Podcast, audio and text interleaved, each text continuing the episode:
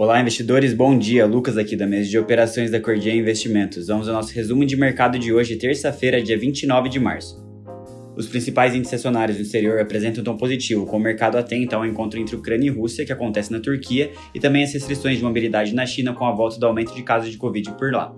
Enquanto isso, o rendimento dos treasuries americanos voltam a subir, com um yield de 10 anos em torno de 2,51%, em meio às perspectivas de aperto monetário mais agressivo pelos Estados Unidos. Na agenda do dia, os Estados Unidos informam o índice de confiança consumidor de março e o índice de JOLTS de vagas em aberto em fevereiro, ambos às 11 horas da manhã. E os presidentes do Fed de Nova York e da Filadélfia falam ao longo do dia. No pré-mercado global, as bolsas operam em leve tom positivo, com esse pequenos futuro em leve alta de 0,4%. Na zona do euro, Eurostox opera no positivo em 2,20% e em Xangai, na China, a bolsa fechou em baixa de 0,3%, enquanto a de Nikkei em Tóquio fechou com uma valorização de 0,7%. Entrando aqui em commodities, o petróleo teve leve alta, acima de 1%, após o recuo de 7% ontem, com receios sobre demanda na China em meio à nova onda de Covid por lá. E o minério de ferro também apresenta leve queda em Singapura. Enquanto isso, o Bitcoin opera no positivo hoje, de quase 2%, sendo negociado no próximo da faixa dos 47.900 dólares.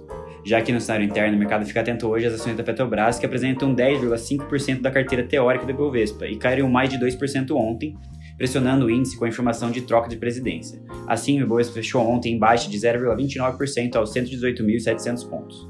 No pré-mercado de Nova York, o EWZ, o principal ETF brasileiro, sobe 1,3% e o EDR da Petrobras tem leve alta de 0,46%, enquanto o EDR da Vale sobe 0,25%. No noticiário corporativo, a AgroGalaxy divulgou receita de 2,5 bilhões de reais no quarto trimestre de 2021, representando uma alta de 65%. E para hoje estão previstos os resultados de CEMIG, Hospital Mater Dei, Melius, Qualicorp e Redditor.